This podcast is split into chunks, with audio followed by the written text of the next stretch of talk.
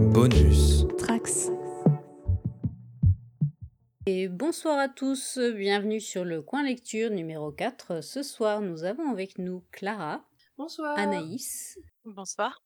Corée Bonsoir. et puis évidemment Manu, le grand Manitou, même si ce soir c'est moi qui anime Marie-Paul. Salut tout le monde. Oui, bonsoir. J'espère que vous allez tous et toutes bien.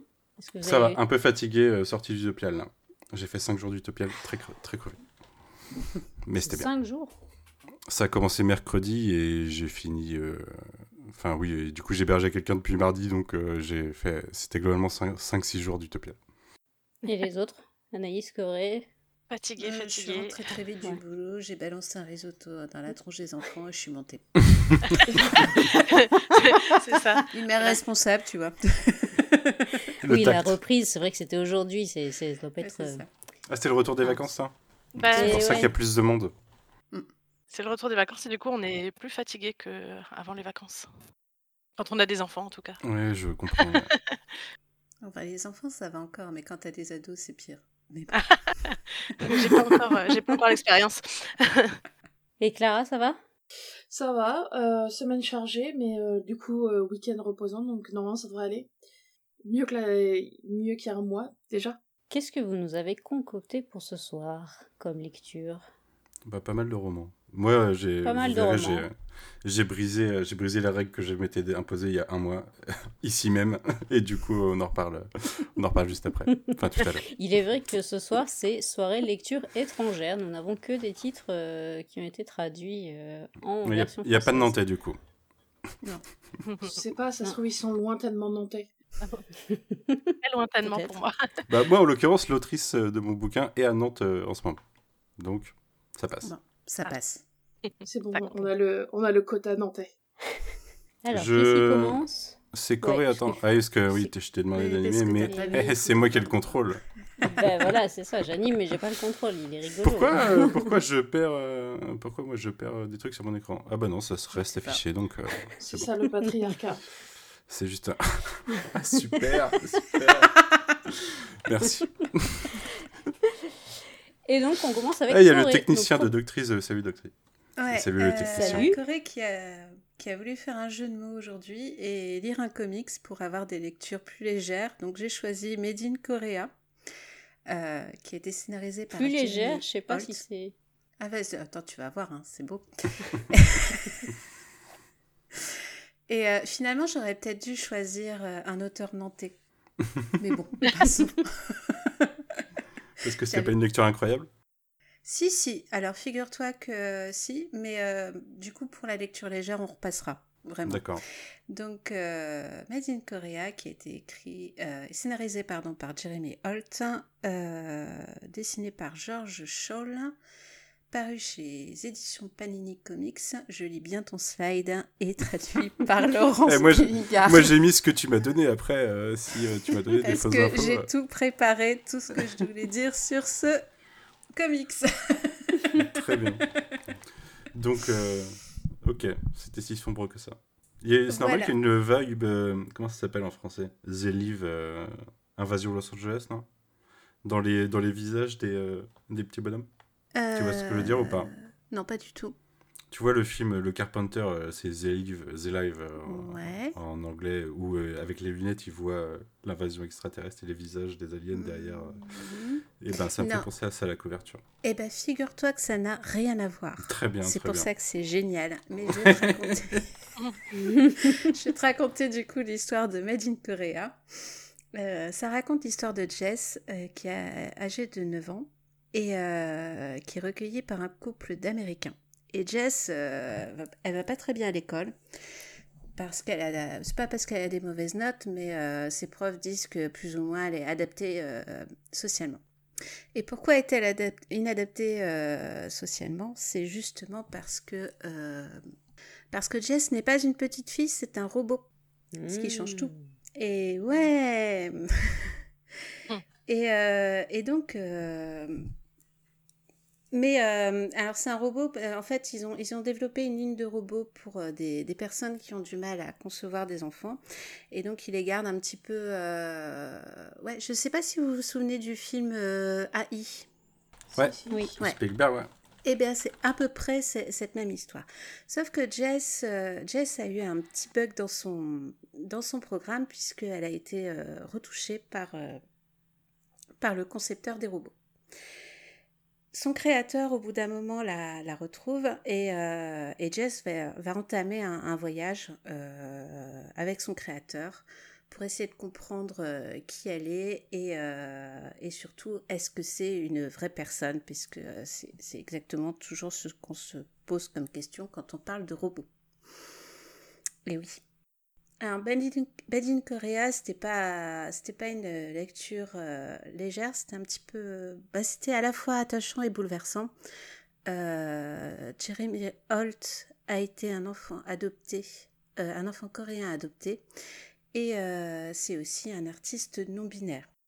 Ce qui explique euh, l'angle qu'il a pris du coup avec euh, ce comics. Parce que, bah parce que Jess est adoptée, mais surtout Jess comprend au fur et à mesure qu'elle n'est pas une petite fille, mais qu'il est un petit garçon. Et euh, c'est exactement pour ça que euh, du coup on va voir euh, via le prisme de la SF, donc du coup le, prisme de c'est un robot ou c'est pas un robot, on va donc comprendre plus ou moins la, recherche d'identité de du coup de, de, cet enfant. Et alors j'ai ça a remué pas mal de choses parce que bah parce que mon, mon enfant mon, mon, aîné est, est, aussi un, un petit garçon trans. Donc c'est vrai que euh, euh, je, me suis beaucoup identifiée par rapport aux parents, tu vois. Hmm. Et, euh, et c'est vrai que moi, j'ai en plus de la. J'ai la... j'ai combien? J'ai quel âge? J'ai. Euh, allez, j'ai 40 ans. à la louche. Je l'ai pas noté à la louche. J'ai 40 ans. Un truc dans le genre. Je suis en train de noter sur mes doigts, alors je suis née. Hein, et C'est pas sur tes notes. J'ai 40 ans. Et, et moi, donc, euh, de, de, de, mon époque, si tu veux, les seules grandes discussions que tu pouvais avoir avec tes parents sur ton identité de genre, c'était de savoir si tu étais hétérosexuel ou homosexuel. Tu vois, c'était la grande discussion. Et en plus, euh, ouais tu une chance sur deux, moi, en étant, en étant fille, qu'on me dise, bah, ça va te passer, tu vois, jusqu'à ce que tu rencontres un homme, un vrai, qui va te bouleverser ton truc. et, puis après 20 ans d'évolution sociale, on dit, il y a encore des trucs en plus. Il y a encore des trucs en plus. et, euh, et, et, tout ça pour dire que, euh, franchement, les séries américaines, elles, elles nous ont bien menti, quoi, depuis le temps. Et quand euh, moi j'ai annoncé, si tu veux, euh, que ma fille était et, finalement euh, mon fils, à mes parents, ils se sont dit mais comment t'as su?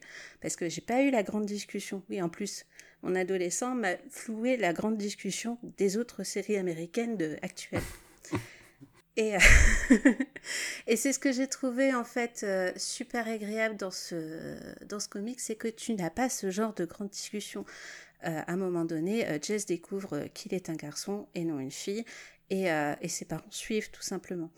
Et, euh, et je trouve que le, le, message qui, euh, qui est vraiment développé dans ce, dans ce comic, c'est le plus important, c'est qu'en fin de compte, tu peux galérer, que ce soit dans ton identité ou parce que tu es bien ou parce que t'es pas bien. tu peux faire des voyages qui soient bons ou mauvais, mais à un moment donné, chaque gamin doit se dire qu'il peut rentrer chez lui et qu'il est accepté comme il est. Mmh. Tu vois? Et, euh, et c'est ça, euh, c'est en ça que je trouvais que ce, ce comic c'était franchement cool. Bon, après, euh, pour la bonne humeur, on repassera parce que j'ai vécu pas mal de choses. Donc la prochaine fois que je vous raconte que je vais lire un comics pour m'égayer un peu la vie, vous me, vous me recadrez. Hein. On prend un petit histo comme d'habitude. ouais, ou alors tu nous envoies le titre en amont et on peut te dire oui ou non. quoi.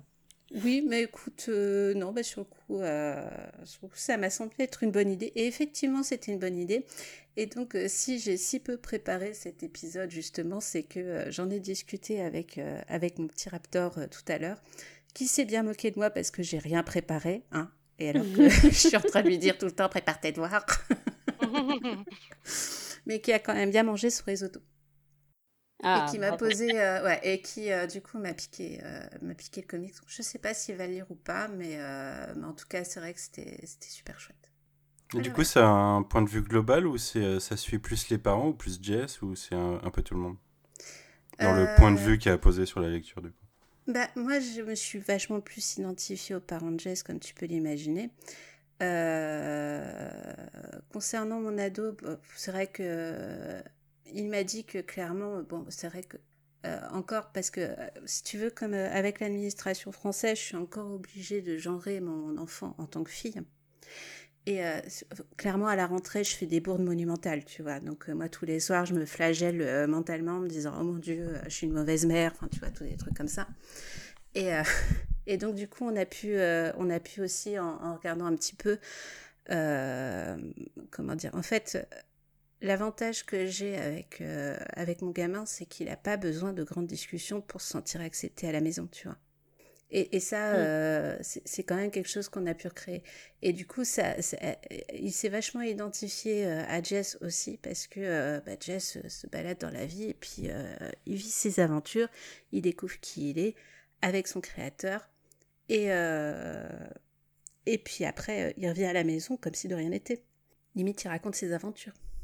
Et donc voilà. Après, oui, il y a, y, a, y a, toujours des.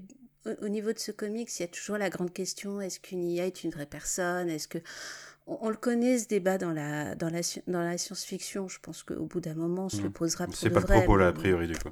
Voilà. Franchement, hmm. le, je, ce que je trouvais le, le, débat plus intéressant, en dehors du fait que euh, les images sont jolies et que euh, c'est plutôt bien écrit, enfin traduit parce que j'ai pas, j'ai pas lu en VO, c'est que euh, du coup ça, ça, accordait un angle où euh, on n'accordait pas vraiment de grande importance au genre de Jess finalement, qu'il soit un robot ou qu'il soit un garçon ou qu'il soit une fille.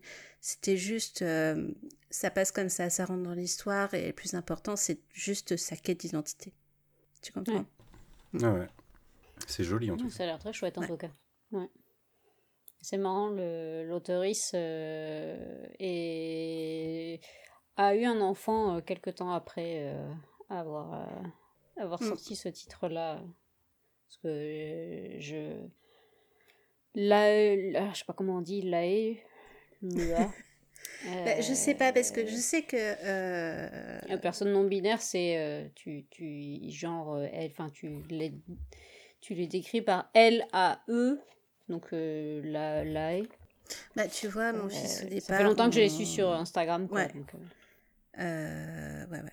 Tu vois, par exemple, mon fils, au départ, c'était Yel, ensuite, c'est devenu Il, mais euh, donc, je, t'avoue que dans le doute, euh, je genre. À chacun sa transition après. Mmh. Mmh. C'est ça. Et du dessin qui est montré, il semble que c'est un couple mix qui est adopté Jess. Est-ce que ça rentre en compte dans. Enfin, j'ai l'impression, hein, la mère a l'air d'être. d'origine asiatique, alors que le père a l'air d'être dessiné plutôt comme, comme un homme blanc. Et déjà, est-ce que c'est le cas? Et si c'est le cas, est-ce que ça rentre en compte dans la recherche de d'identité de, de, Jess ou pas, Alors, c'est pas du tout précisé. Euh, l'identité de Jess, euh, bah, elle a été activée, entre guillemets, à ses 9 ans. Donc, euh, Jess sait très bien que c'est un enfant adopté. Enfin, un enfant, un robot adopté. Puisque sa conscience s'est éveillée qu'à 9 ans. Mais euh, il se pose jamais de question de savoir euh, qui est son créateur. C'est juste parce que le, le, mec est venu sonner à sa porte, tu vois. Alors après, je sais pas comment euh, Jimmy Holt euh, a vécu son adoption, mais je pense que c'est aussi une des manières d'exorciser pour lui ce truc-là. D'accord. Bah, ça a l'air intéressant en tout cas. Eh, je vous avais promis une lecture légère. Ouais. Bah, merci beaucoup en tout cas. On reviendra. On reviendra quand même. Non, mais ça a l'air, ça a l'air super intéressant. Euh, oui, ça donne envie. À dans deux semaines, les amis. non, mais ouais, comme la dernière fois, ça, tu donnes toujours envie dans tes lectures. Ouais. Bah, c'est gentil. Et donc maintenant, c'est au tour de Clara, qui a lu une super œuvre. Du coup, bah, on va rester dans la partie adoption. Donc je vais vous parler d'un classique de des classiques de la littérature canadienne, Anne de Green Gables, qui a aussi été traduit, euh, en tout cas les plus vieilles traductions c'était Anne des Pignons Verts, qui est donc la traduction littérale, qui est, comme je viens de le dire, un, classique de la littérature euh, canadienne, qui est écrit par une autrice, Lucy Maud Montgomery, Montgomery, et qui a été édité, en, enfin publié, pardon, en 1908 et qui est le premier livre d'une série originellement de six livres qui ont été publiés entre 1908 et 1921. Euh, les livres, eux, se passent dans le passé du moment où ils ont été édités, donc ça se passe entre 1760, la fin des années 1770 et le dernier livre de la série originale se finit en 1918-1919. Euh, donc, comme j'ai dit, c'est un livre de Lucy Maud Montgomery, qui est une autrice canadienne qui s'est fortement inspirée de son enfance et de sa jeunesse pour raconter l'histoire de Anne de Green Gables. Donc Anne est une jeune fille, Anne Shirley est une jeune fille euh, de, Nouvelle-Écosse ou de Nova Scotia, dépendant, je sais plus si ça se traduit ou, plus, ou pas aujourd'hui en France, mais donc qui est adoptée par erreur par, euh, j'ai envie de dire un couple, mais c'est pas un couple, c'est un frère et une sœur qui sont tous les deux euh, un vieux garçon et une fille vivant dans la ferme familiale et qui sont des personnages, lui très solitaire, très silencieux, elle assez stricte. Euh, imaginez la bonne protestante qui fait les choses bien, il faut que tout soit carré, il n'y a pas de place pour mm. l'imagination, et qui se retrouve suite à un quiproquo euh, avec une, une enfant qui, quand ça commence à 11 ans, et qui elle parle beaucoup, est pleine d'imagination, adore euh, parler, parler beaucoup beaucoup, essayer d'utiliser ce qu'elle appelle des grands mots ou des gros mots, c'est-à-dire utiliser les mots les plus longs possibles pour ceux qui sont dans le Discord euh, du coin du coin pop, c'est un peu le robot qui vous accueille quand on le fait parler. je l'ai désactivé, bordel. Pour la blague, il répond plus. Cette, cette IA était assez euh, passionnée par les tacos notamment. Oui. oui. Alors pour le coup, Anne ne parle pas de tacos, mais donc en fait c'est une, une, jeune fille qui est tout le temps en train de s'imaginer des amis imaginaires, de, qui parle de beauté, mais qui a cet avantage, enfin cet avantage dans dans sa manière de beaucoup parler, de beaucoup imaginer, qui va voir sans arrêt la beauté du monde qui l'entoure, la beauté du monde qui l'entoure, la beauté des choses, le côté romantique, le côté romantique euh, pas dans le côté euh, actuel des choses, vraiment dans le côté euh, mouvement romantique, c'est-à-dire ce côté vraiment le la mise en avant des sentiments. Et pour, pour les Français, ça, ça va sûrement beaucoup rappeler aussi euh, les malheurs de Sophie, dans le sens où donc cette fille qui est euh, à la fois euh, parle beaucoup, fait des grands gestes, etc., mais qui est aussi très maladroite. Et donc, elle a 11 ans, quand le livre commence, elle a été de famille d'accueil en famille d'accueil, enfin, quand on veut dire famille d'accueil en 1908, ou en tout cas dans les années 1770, c'est-à-dire que c'est une enfant, euh, une orpheline qu'on utilise pour faire le ménage et s'occuper des enfants. Faut, faut pas s'imaginer plus que ça. Elle a pas, elle a jamais connu l'amour familial, les gens qui s'occupent d'elle, elle a eu une éducation minimale parce que ça ne sert à rien d'éduquer une fille qui est là que pour faire le ménage et s'occuper des gosses. Et donc elle se retrouve tout soudainement dans cette famille. Soudainement elle va à l'école, elle va au catéchisme, etc. Et au début ça se passe relativement mal. Il va, elle va d'erreur en erreur entre laisser un rat aller dans la crème pour le pudding ou euh, malencontreusement euh, euh, saouler euh, littéralement avec de l'alcool sa meilleure amie. Mais par par sa bienveillance, son désir de bien faire les choses, sa, sa bonté et sa manière optimiste de voir les choses, elle va finalement un par un euh, se rendre euh, attachante auprès des enfants autour d'elle, mais aussi beaucoup des adultes. Entre autres, quelque chose qui moi m'a touché énormément, c'est la relation euh, avec ses parents d'adoption. Au début, donc il est quand on se rend compte qu'on leur a envoyé une fille, il est parce que donc la raison pour laquelle elle a été adoptée, c'est qu'il voulait un garçon pour faire, euh, il voulait adopter un jeune garçon qui pouvait aider sur la ferme et, et, et on leur amène une fille. Et en fait, c'est le, le frère qui, comme je l'ai dit, est quelqu'un de très silencieux, très solitaire, qui a peur des femmes, et en fait qui s'attache immédiatement à elle et qui va convaincre sa sœur de la garder. Et sa sœur, quant à elle, qui est très stricte, va mettre un peu plus de temps à s'attacher à Anne, mais je trouve que à la fois la relation avec le frère, enfin son, donc son père d'adoption, est magnifique par ce côté d'amour silencieux, et de l'autre en fait la relation qu'elle a avec sa mère d'adoption, donc Mariella, il y a, une beauté dans leur amour, dans la manière dont Mariella, il est dit plusieurs fois en fait que elle, elle finit par aimer tellement Anne qu'elle reste plus stricte parce que euh, c'est quelque chose en fait qu'elle elle sait pas euh, montrer ses sentiments et elle peut pas les montrer du coup elle reste stricte parce qu'elle veut pas que ça se voit. Mais je trouve que voilà il y a une beauté dans ses mm. sentiments. Donc comme je, je l'ai dit c'est un classique de la littérature canadienne qui a été adapté des dizaines de fois qui a été adapté d'à peu près dans tous les, les ça a été adapté en film en théâtre ça a été adapté en série. Si vous êtes comme moi des années 90 vous avez peut-être vu les téléfilms des années 80 si vous avez été sur Netflix euh, ces quelques dernières années, vous avez peut-être vu l'adaptation récente, mais très très très distante, euh, en série qui s'appelle Anne with Annie. Ouais, moi j'ai trouvé ça super. Donc la série, moi j'ai trouvé la série intéressante. Par contre, la série n'a, enfin, commence comme le livre, mais s'éloigne énormément. Et euh, ça a été aussi adapté, ce que j'ai découvert récemment, en animé, donc japonais, euh, et dirigé par Isao Takahata. Si comme moi vous connaissez un peu Ghibli, c'est l'un des cofondateurs de Ghibli. Et si comme moi vous aimez pleurer, c'est le réalisateur entre autres du Tombeau des Lucioles. Euh, donc c'est un livre qui, comme j'ai dit, c'est un classique. À peu près, je pense que vous parlez à n'importe quel Canadien, ils connaissent au moins de nom. Et c'est un livre qui, derrière un sujet qui pourrait paraître assez dur, et finalement il y a des choses qui sont sous-entendues qui peuvent être assez dures, reste très doux, très touchant, très bienveillant. Et si comme moi vous lisez les six livres de la série principale, c'est un livre qui m'apporte une mélancolie enfin indéfinissable dans le sens où donc le premier livre se passe de ses 11 ans à ses 17 ans donc son passage de l'enfance à, la, jeune, à l'âge jeune adulte. Et les livres suivants vont être des livres où elle va devenir institutrice, elle va aller à l'université. Euh, au bout d'un moment, elle va finir par se marier, par avoir des enfants. Et il y a un côté, moi je les avais lus il y a quelques années tous d'un coup, en un week-end.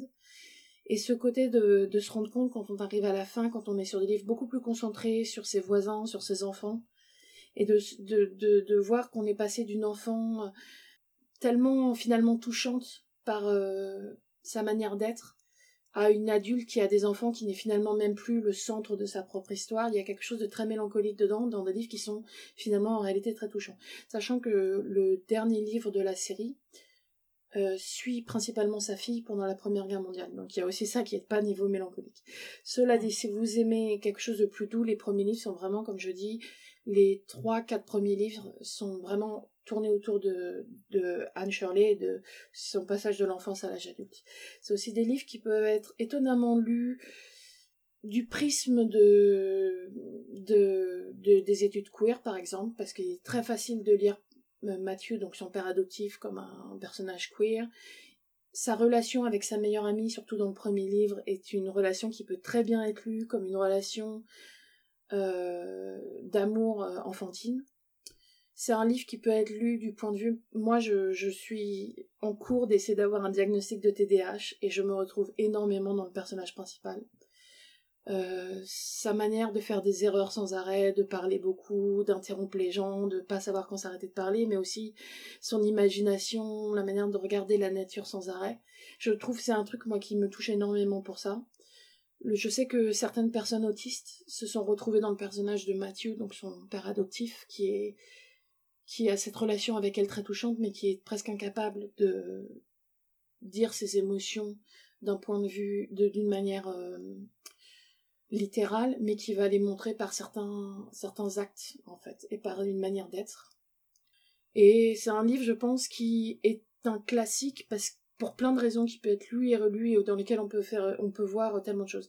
Et comme je l'ai dit, c'est un livre qui a été écrit en 1908 par une femme qui centre une jeune fille, une jeune fille qui en plus va être montrée comme euh, très vite brillante, qui va faire des, qui va en partie faire des études, etc. C'est un livre qui, je pense, si ça avait été, si c'était aujourd'hui, on nous aurait dit que c'est une Marissou et que c'est un livre woke et que c'est une honte. Bien sûr. Je, je pense qu'il y a beaucoup de choses à voir de. Alors, je pense que si vous vous intéressez à l'histoire du Canada, c'est aussi très drôle parce que c'est pas à l'avant, mais on peut comprendre certains sous-entendus euh, culturelle de l'époque, par exemple la manière dont quand ils veulent adopter un garçon, ils disent ah non on veut pas adopter un, un, français. Et en fait ce qu'ils appellent français je suppose est québécois. Enfin il y, a vraiment un côté où on voit l'histoire du Canada derrière, mais encore une fois c'est pas mis en avant, c'est quelque chose qu'on peut sous-entendre en filigrane. Voilà, moi c'est un livre qui m'a beaucoup touché quand je l'ai relu j'ai beaucoup pleuré, pas parce que c'était spécialement triste mais parce que la les relations qu'elle créait avec euh, ses deux parents adoptifs m'ont énormément touchée. Et moi, j'aime beaucoup les relations entre une personne, des, j'aime beaucoup les relations comme ça entre une personne très effusive et à côté une personne très rentrée, très stricte. Hmm. Et, euh, et c'est un truc qui me touche énormément, mais en plus, je me retrouve énormément, pas tellement moi adulte, mais moi enfant, dans, dans, dans le personnage de Anne Donc c'est vraiment quelque chose que, si vous avez le temps, ça se lit relativement vite, comme c'est un livre qui a été publié en 1908, c'est aussi libre de droit, donc vous pouvez trouver des audiobooks gratuits sur des applications de podcast si vous écoutez en anglais. faut juste être prêt à certains mots de vocabulaire qui sont utilisés différemment aujourd'hui, comme je disais plus entre, entre nous sur le Discord. Par exemple, on utilise des mots queer ou ejaculate de manière différente de nos jours. Donc ça peut être drôle de temps en temps, de manière, euh, les mots gays, etc. Mais vraiment, c'est quelque chose que je vais, je vais m'arrêter là. Mais je vous conseille, c'est vrai, quelque chose à la fois de nostalgique et mélancolique, mais aussi de très très doux et de parfois très drôle et parfois un peu triste parce que, comme je dis, ça se passe sur une cinquantaine d'années, donc forcément, les choses changent. Mais oui, je, je... Voilà, je ne sais pas trop comment finir, mais je dirais lisez si vous avez le temps. Et c'est un. Parce que là, je vois qu'il n'y a, pas de maison sur la couverture. Euh, tu peux. Si, enfin, si jamais on ne tombe pas sur celui-là, mais sur un suivant, est-ce qu'on peut quand même arriver à comprendre euh, ou c'est vraiment très sérialisé et il vaut mieux avoir lu euh, dans l'ordre? Ah, alors. J'aurais du mal à lire parce que je les ai lus de suite quand je les ai lus originellement. Je pense que si vous arrivez au deuxième tome ou au troisième tome, déjà vous le saurez tout de suite. Mais je pense que ça c'est lisible dans le sens où euh, donc j'ai dit qu'il y a une il y a une série de six livres et à côté il y a des livres qui ont été rajoutés qu'elle a écrit en 1936 1939 elle a écrit des livres qui se passent au milieu de ces livres elle a aussi mmh. utilisé les personnages dans des recueils de nouvelles mais de manière générale, les livres entre eux sont beaucoup des petits moments. Donc, surtout mm. le premier livre, en fait, il va y avoir un petit moment, un petit moment, un petit moment. Enfin, par exemple, euh, qu'est-ce qui va se passer à l'école à tel moment? Il va y avoir un problème avec le professeur qui va pas comprendre quelque chose et on va parler de ça. Donc, si vous avez raté le premier livre, ça, je pense pas que ça empêche la lecture. Par contre, pour euh, la compréhension émotionnelle, je recommanderais beaucoup de chercher sur internet Anne de Green Gables. Sur Wikipédia, il y, a une table dans l'ordre et vous avez les dates d'édition. Si vous lisez dans l'ordre euh, d'édition, vous aurez les six, les six premiers livres, c'est le premier bloc qui est vraiment l'histoire telle qu'à la base elle a été racontée. Ou alors vous pouvez lire tel que dans, l'ordre de lecture qui est aussi donné sur Wikipédia, qui va vous rajouter des histoires au milieu. Je peux pas vous dire à quel, point c'est intéressant parce que je les ai pas lus. J'ai juste lu les six livres, euh, les six premiers livres. Et j'ai l'impression que, d'après ce que tu décris, c'est un livre qu'on peut aussi mettre entre les mains de grands enfants ou, ou d'adolescents, non? Puisque ça a l'air de très bien décrire l'enfance. Tout à fait, surtout le, surtout les, je dirais surtout les deux premiers livres. Déjà le premier livre, si vous avez des enfants qui sont considérés un peu comme précoces ou qui sont, ou même sans être précoces, qui sont très imaginatifs, je pense que ça peut leur parler. J'ai envie de dire, sûrement, surtout si c'est des filles, parce qu'il y a ce côté finalement être une fille dans un monde d'hommes, mais je, si c'est des jeunes enfants, je pense que déjà c'est. Enfin, j'ai pas lu la traduction française, donc je ne sais pas ce qu'il en est de la traduction française et c'est un peu compliqué de mm. conseiller un livre en anglais à des enfants, mais je pense que au niveau de l'histoire, c'est tout à fait lisible par des enfants. C'est un livre qui a été écrit pour pouvoir être lu par à la fois par des adultes et des enfants, donc c'est tout à fait lisible pour des enfants.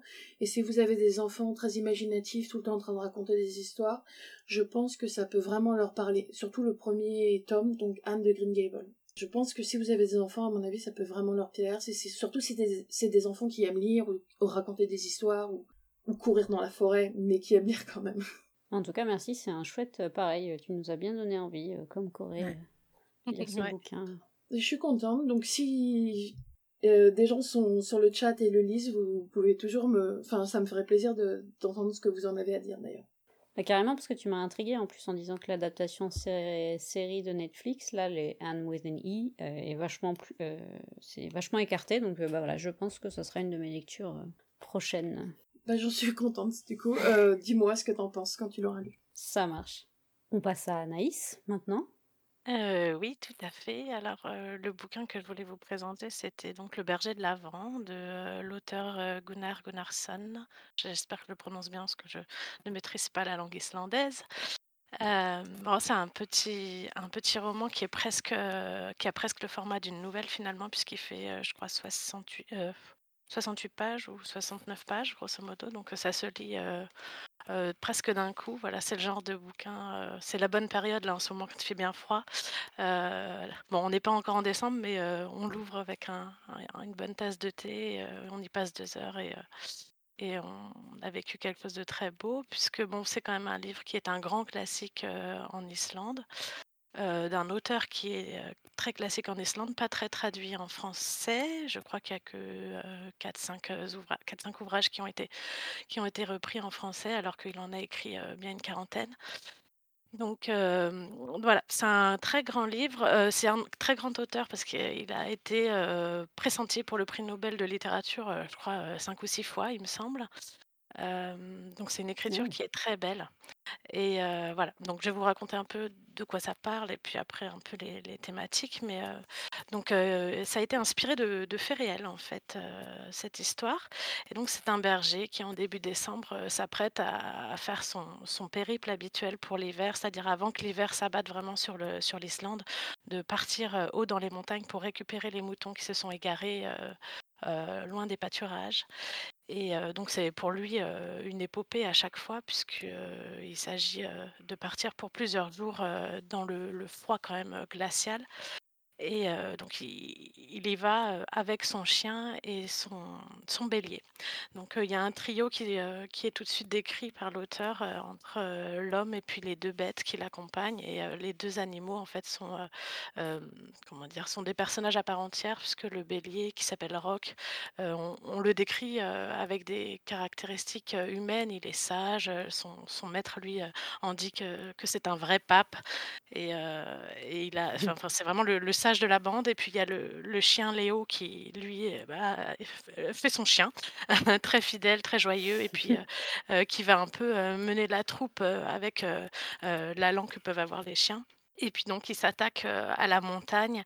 Et très vite ils vont être surpris en fait par la tempête et le blizzard. Et voilà. Donc il y a je vous raconte pas vraiment comment ça se ça se déroule, mais il y a cette permanence tout le temps de la mort qui est, présente constamment, heu et cette espèce d'universalité du propos, de l'humanité, et de la petitesse de l'humain face à la nature et face à aux éléments puisque vraiment c'est, heu, un homme et puis ces deux animaux qui affrontent, heu des conditions météorologiques, terribles, de plus en plus difficiles. Et voilà, on pressent qu'il se dirige vers un euh, cap de sa vie, puisque dès le départ, il explique que c'est euh, la 27e année euh, euh, qu'il fait ce périple et puis que c'est pile à la moitié de son existence qu'il avait commencé à 27 ans à faire ce périple. On comprend qu'il y a une espèce de tour du destin qui se met en place. Voilà. Et, bon, il leur arrive beaucoup de choses, mais l'histoire en elle-même, le récit est très simple dans son, dans son propos. bon, c'est comme je disais que 70 pages, mais en revanche, le récit est vraiment, euh, comment dire, euh, ciselé. Euh, comme, comme un flocon de neige quoi. Il y a vraiment cet effet où il traverse les éléments. Alors on a le blizzard, on a le vent, on a vraiment tous les éléments du, climat qu'ils affrontent qui sont de plus en plus difficiles qui donne cet effet un peu comme dans les, comme on dit en, dans la langue euh, inuktitut, euh, je sais pas si je prononce bien, mais où il y a ces 50 euh, ou plus mots pour décrire la neige, on a cet effet-là aussi un mmh. peu, cette impression que vraiment on, affronte tous les temps, parce qu'il y a aussi des moments d'éclaircie, des moments de calme où il se retrouve sous la voie, sous la voie lactée, sous, et puis il y a aussi l'omniprésence de la nuit, puisque, euh, puisque évidemment ça se passe en Islande et donc euh, il y a les journées qui sont très courtes et les nuits très longues. Voilà, donc c'est voilà, il y a, beaucoup de choses hein, dans ce dans ce récit. euh, euh, voilà, on a aussi le côté, euh, c'est un berger qui, qui connaît tout de la montagne, qui voilà, c'est le genre de personnage qui va être capable de reconnaître dans un blizzard pas possible, juste en touchant les rochers, à se retrouver où est-ce qu'il est, à retrouver le refuge quasiment à l'aveugle. Et voilà, c'était vraiment très beau. Alors je ne sais pas si je le décris comme il faut, mais puis il y a aussi évidemment, bah, comme le, pressent le titre, hein, le berger de l'Avent, il y a aussi une symbolique biblique, puisqu'il y a tout à, comment dire, une un champ lexical aussi de la religion, puisqu'il y a l'avant, le pèlerinage, et puis il y a cette trinité sur les trois personnages qui sont vraiment délibérément présentés comme une trinité, même le, bélier qui est représenté comme un pape, etc. Mais je pense qu'il ne faut pas le voir comme une symbolique d'une scène chrétienne, mais plus vraiment comme un récit qui a été écrit en 1936, donc où la religion était quand même très présente et qui, comment dire, colore toute la vie humaine à cette époque. Mmh. Voilà, c'est aussi rigolo de le regarder sous un aspect traduction, puisque en fait, donc l'auteur lui est islandais, mais il écrivait en danois. Euh, puisque à l'époque euh, de mmh. l'écriture, en fait, Pour ça qu'il y a une double traduction, du coup. exactement, oui, oui, c'est ça. En mmh. fait, c'était c'était le, le royaume du Danemark hein, qui, qui régnait donc sur l'Islande, et donc du coup, il, ne peut écrire que en, danois, et lui-même a retraduit son œuvre vers l'islandais tardivement. Donc en fait, il existe, comme c'est un classique, il existe plusieurs traductions euh, depuis le danois et lui-même a fait sa propre traduction. Et il y a aussi des grands auteurs euh, islandais qui ont retraduit vers l'islandais. Et là, le, nous, ce qu'on a en France, c'est traduit depuis l'islandais. Euh, voilà, donc c'est vrai qu'il y a un double, double passage, mais qui a été réalisé par l'auteur, donc qui est chouette. et sa sœur ou sa fille, j'imagine, du coup, Maria Gunnarsdottir? Euh, alors non, les, traducteurs là du, du de l'islandais vers le français, c'est une traduction récente, hein. Ça a été, euh, traduit en 93 et c'est un duo de traducteurs, donc je ne sais pas exactement, je crois que ce sont des chercheurs parce que euh, ce sont des universitaires. Donc je pense qu'ils travaillaient au moins ensemble. Je ne sais pas quelle, relation ils avaient, mais effectivement la traduction est de très belle facture, on ne sent pas du tout le fait que c'est une traduction. C'est vraiment très beau. Bah, je peux vous en lire des des tout petits bouts de phrase si vous voulez. Euh, non, alors on a par exemple.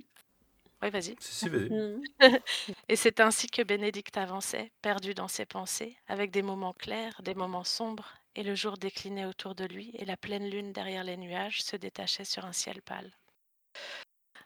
Le, le, le, récit est vraiment très bien écrit et il, est, il y a quand même une rythmique euh, dans l'écriture dans qui fait qu'on est à la fois sur un récit intérieur, poétique et comment dire, contemplatif, mais en même temps, il est aussi très structuré. on sent que l'auteur a réfléchi à la structure de son récit. Il y a vraiment un rythme au fur et à mesure. Il y a notamment un chant qui revient, qui aide, qui, pousse le berger à avancer, à aller plus loin et qui lui donne de la force et du courage pour continuer. Et ce, cette strophe de, de chant, elle revient régulièrement et des fois, on sent qu'elle est entrecoupée parce qu'il a le souffle court lui-même. Et ça vient ponctuer en fait le récit au fur et à mesure. Et aussi, en même temps que la météo, on sent que à force, à mesure que, disons, la tempête fait rage, le rythme devient plus haletant, les phrases deviennent plus courtes. enfin voilà, il y a toute une recherche comme ça sur l'écriture qui est vraiment hyper intéressante. Euh, voilà, par exemple, là, quand la tempête fait rage, euh, vous voyez, ça fait des phrases beaucoup plus courtes. Il va faire obscurité de la neige, obscurité tourbillonnante et toujours la même furie, affrontement de colosses, combat de forces invisibles, chaos frénétique. on est sur des phrases qui sont beaucoup plus euh, cadencées. On sent que lui-même, il, est en train de, comment dire, d'avoir le souffle court tout en marchant dans la tempête. Voilà, il y a toutes ces, la lecture, qui ça entraîne oui, tout à fait, exactement. On est dans un rythme. C'est pour ça que ça se lit. Euh, tout à fait. C'est pour ça que ça se lit d'une traite quasiment parce que euh, voilà, on rentre dans une espèce d'aventure, on, plonge dans la neige en fait et euh, on s'enfonce au fur et à mesure jusqu'au bout de l'histoire. Voilà. Et, il mange quoi? Pardon, hein, c'est Ah oui, très bonne question. Très bonne question. Alors, il mange, bah, d'ailleurs, ils le disent au début, en fait, grosso modo, il s'équipe de café et de, de viande congelée, en fait.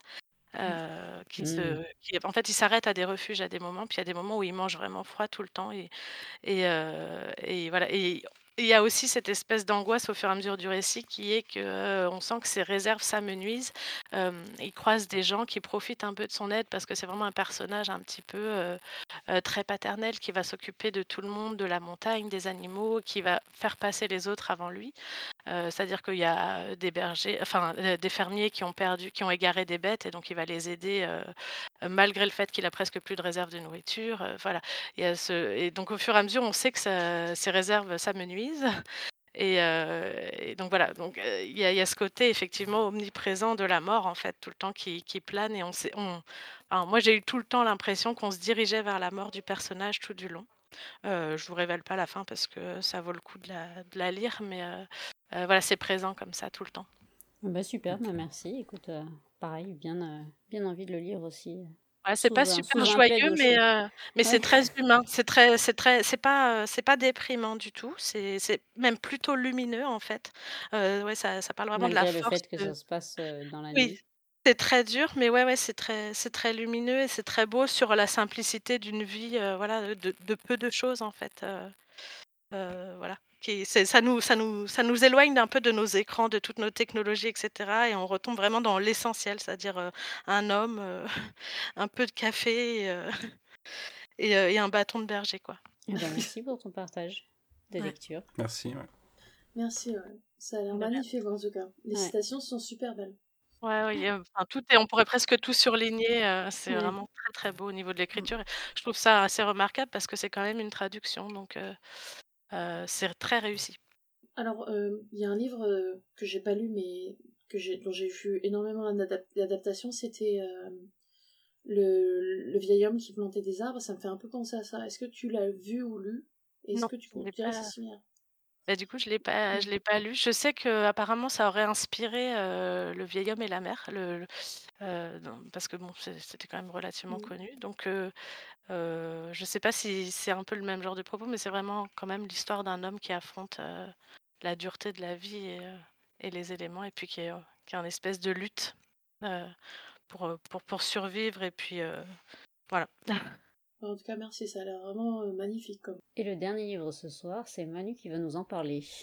Oui, c'est moi. Oui. Et je vous ai dit en intro que j'ai j'ai flingué un de mes principes que j'avais posé il y a 4 mois, il y a un mois, 4 semaines. Euh, c'est que est-ce que j'ai pas fait une faute à tranquillité dans cette Ah non, c'est bon. Non, je l'ai corrigé. Oui, j'avais. euh, c'est ce que je me suis dit en voyant la couve, c'est que j'avais du mal à écrire à la base.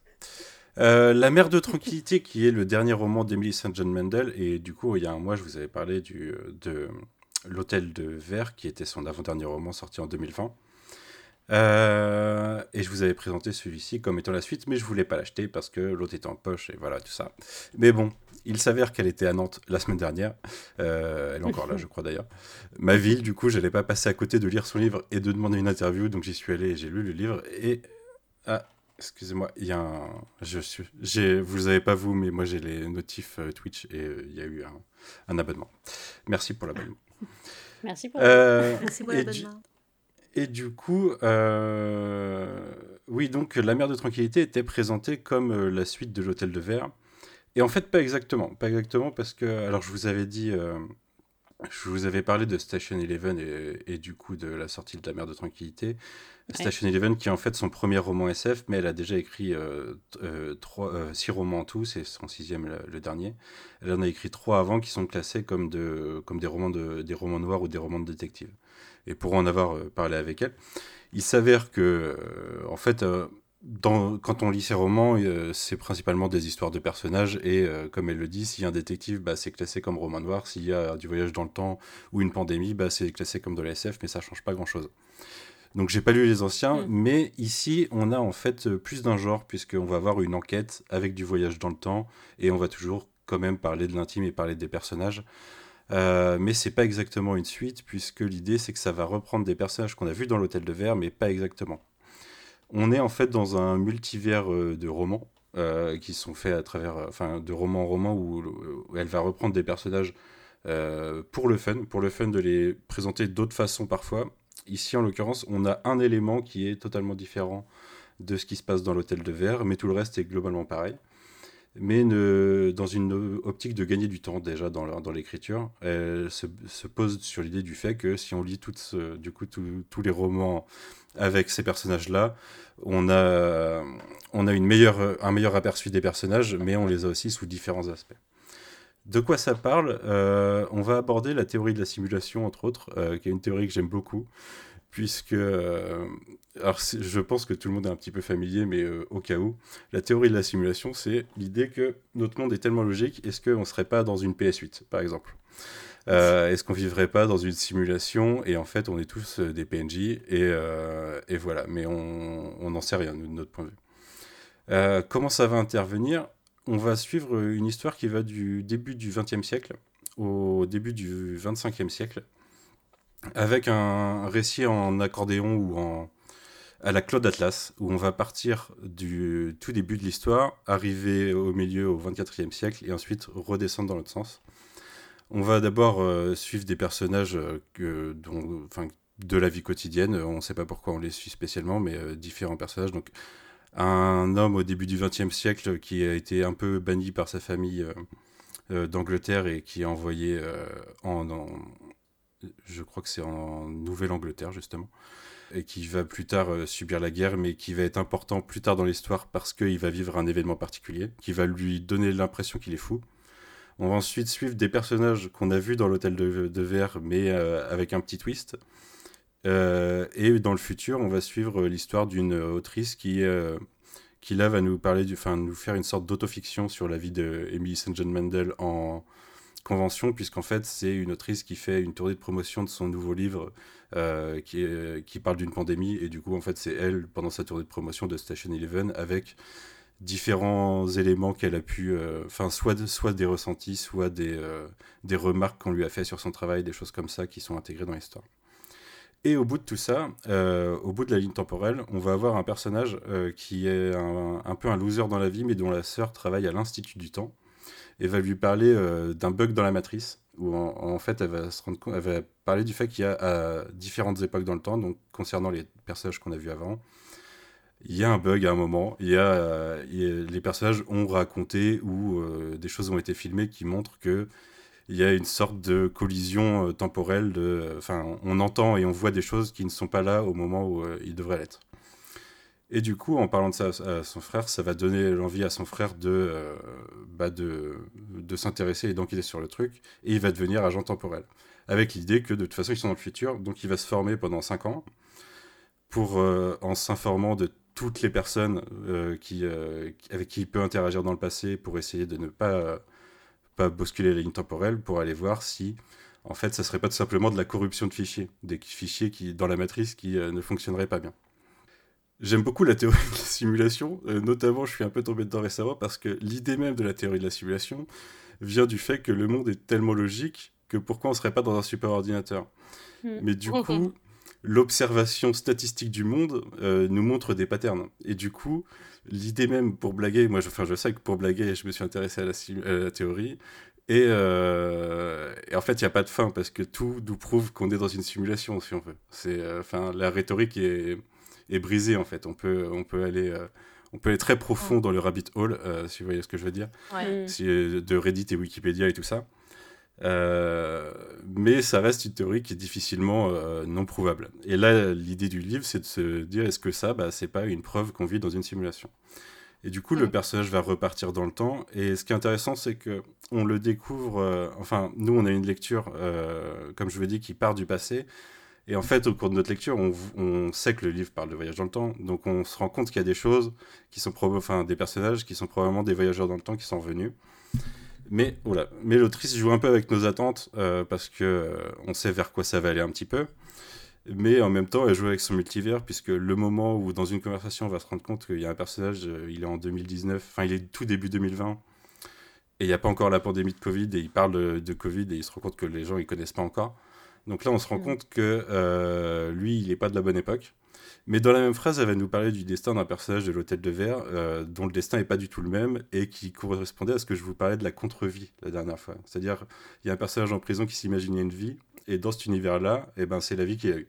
Mhm. Du coup, ça, ça, donne des attentes euh, qui dépassent le roman dans l'idée de bah, où est-ce qu'elle va avec ce multivers? Et en fait, elle les joue seulement, donc on n'aura pas forcément une réponse un jour. Mais c'est pas très grave. Et au milieu de ça, ce qui est intéressant en plus, c'est qu'il y a une réflexion. Alors, comme je vous l'ai dit, euh, ça, reste très intime. On suit surtout en fait des personnages et, euh, et l'enquête est intéressante dans la construction du roman mais je vous donnerai pas le, le, twist final de ce qui se passe. Euh, c'est pas forcément le plus important. Le plus important, c'est ce que ça nous dit des personnages et de la vie, de choses comme ça, et de la société et de tout. Euh, notamment dans le futur, euh, l'autrice elle vit sur la Lune. L'humanité, euh, d'ici de 300 ans, dans cet univers, a déménagé sur la Lune. Mais elle a eu le temps déjà. elle, elle vit dans un quartier, un quartier tout beau avec des dômes et avec un, faux ciel dans, euh, en haut du dôme et tout.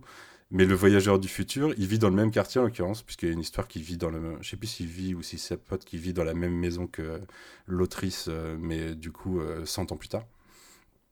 Et le quartier est délabré, le dôme fonctionne plus, c'est devenu, devenu une banlieue délabrée en fait. Et c'est intéressant de voir du coup cette évolution dans le temps des, bah, de ce qui pour nous est le futur, mais ce qui serait un passé délabré dans un futur encore plus lointain. Au milieu de tout ça, il y, a une réflexion d'un personnage que j'aime beaucoup, euh, puisqu'on on parle de voyage dans le temps, donc on, s'attend à avoir des paradoxes, et il y a une réflexion euh, assez paradoxale qui est sur l'institut même du temps euh, au sein du livre c'est une amie, de, une amie du personnage qui va revenir dans le passé qui lui dit ça, qui dit L'Institut du temps retourne mettre de l'ordre dans le passé uniquement si les dommages risquent d'affecter l'Institut du temps. Ce que tu dois comprendre, c'est que la bureaucratie est un organisme et que l'objectif premier de tout organisme est l'autoprotection. La raison d'être de la bureaucratie est de se protéger elle-même.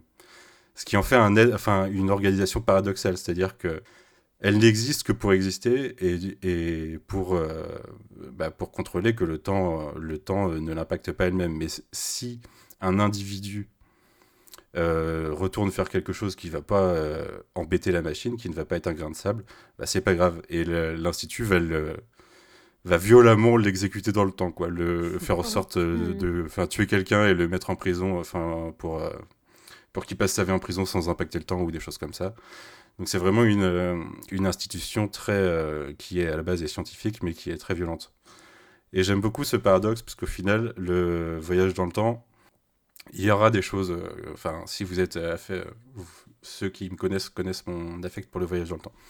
Mais il y a de quoi s'en mettre un petit peu sous la dent, quoi. Il y a, y, a, y a, des idées, il y a des réflexions. Mais, mais j'aime beaucoup cette idée qui est beaucoup plus contemporaine sur, euh, sur cette machine qui écrase les individus euh, jusque dans un futur qui est censé être un petit peu utopique, mais pas tellement, parce que c'est juste le monde qui se répète et qui se répète et qui se répète. Donc voilà, une très bonne lecture. Alors ça se lit incroyablement vite. L'autre, euh, je vous avais dit que je l'avais lu en 4 jours, celui-là je l'ai lu en 2 jours, il fait 300 pages à peu près. Mm. C'est entre la très longue nouvelle et le très court roman. Mais, mais une très bonne lecture encore, et je pense que je pense qu'il va encore très bien fonctionner. J'espère qu'il arrivera aux poches pas trop tard pour, euh, pour se vendre un peu plus. Parce que ça reste 22 euros à, lâcher pour un bouquin de 300 pages quand même. Mm. Et tu peux le lire sans avoir lu l'hôtel de verre parce qu'en fait il s'avère que je l'ai sur ma pile à lire mais j'ai pas l'hôtel de verre. Ouais, ouais, ouais. Bah, j'ai vu, euh, je, sais que j'ai un pote sur Twitter, j'ai vu qu'il l'avait lu et qu'il avait pas lu l'hôtel de verre. Tu peux totalement le lire, c'est juste il y a, y a, des euh, personnages, bah, tu t'es pas, enfin tu le sais pas forcément, mais dis-toi que ceux qui sont dans les années 2020, c'est des personnages de l'hôtel de verre quoi. Mais euh, à part ça, euh, ça te ça te change pas ça te change rien et ça spoil euh, un élément de l'hôtel de verre mais c'est pas très grave. J'allais dire est-ce que tu peux les lire à l'inverse commencer par celui-là et ensuite lire l'hôtel de verre? Bah d'autant que le tu vois ce que je te disais quand on se rend compte le si t'as pas lu l'hôtel de verre il y a un moment dans le même chapitre tu vas te rendre compte qu'il y a un personnage qui est un voyageur du temps et tu n'auras pas le, côté, le fait que dans le même chapitre, il y a le destin d'un autre personnage qui a été changé par rapport à ce que tu connais. Mais du coup, dans, si tu lis l'hôtel de verre après, tu te, auras une autre lecture de la contre-vie. Et du coup, euh, de, tu vois, l'un dans l'autre, peu importe l'ordre, toujours, euh, ça te rajoute toujours une couche à la lecture. Donc voilà, encore, euh, encore une très bonne lecture. Je pense que je vais finir par lire Station Eleven parce que j'ai vu que la série et je sais que hmm. ça change considérablement par rapport à aux différentes intrigues du livre. Donc je pense que je vais, m'y mettre, mais euh, là j'ai commencé euh, Rêveur Zéro d'Elisabeth Ram, du coup euh, je vais finir ça. Et tu as pu l'interviewer, l'autrice? Oui, j'ai pu l'interviewer, Ça sortira bientôt. Non, ce sera en audio. J'ai fait 20 minutes d'interview en anglais, donc je vais voir pour la traduire et mm. doubler, et je publierai les deux versions du coup. D'accord, bien. Et du coup, tu as lu la version française ou la version anglaise de... Version française, parce que c'est sorti l'année dernière euh, en Amérique du Nord et fin août, je crois, en France, euh, pour la rentrée littéraire. Quoi. Je vois. Euh, alors, on a eu un raid tout à l'heure de Roll Pelforce. merci beaucoup. Et on a Galactic Mate qui nous dit surtout si on est dans une simulation, ça veut dire qu'il y a des gens qui l'ont fait. bah oui, ça veut dire qu'il y a quelqu'un en dehors de la simulation, mais ça pourrait être quelqu'un dans son garage, quelqu'un comme nous dans son garage qui a fait une simulation géante et c'est avec une meilleure technologie que nous. Hein. Mais bon. On verra. Ce que je sais, c'est que des fois, j'arrive à influencer la simulation en jetant des dés, mais euh, ça marche pas tout le temps. Donc, qu'est-ce qu'on peut en tirer comme leçon? Je ne sais pas. Mais je me souviens sur, euh, sur les, d'avoir lu à un moment quelqu'un qui disait ça se trouve la magie, tu sais, on a toujours l'impression qu'au Moyen Âge et tout ça parlait de magie, ça se trouve la magie c'était des bugs informatiques qui ont depuis été patchés et que c'est pour ça qu'il y a de magie aujourd'hui. Bah, c'est le principe, euh, c'est la loi de. Euh, ouais, je sais plus, c'est la, la troisième loi de Clark, ouais. Ouais. Toute euh, technologie suffisamment avancée passe pour de la magie. Ouais, c'est ça. c'est Stargate, quoi. Oui. TMTC, la Clara. ouais, ouais. Mais euh, je me retiens depuis tout à l'heure faire des références à Stargate et Star Trek, donc euh, je vais continuer à me retenir.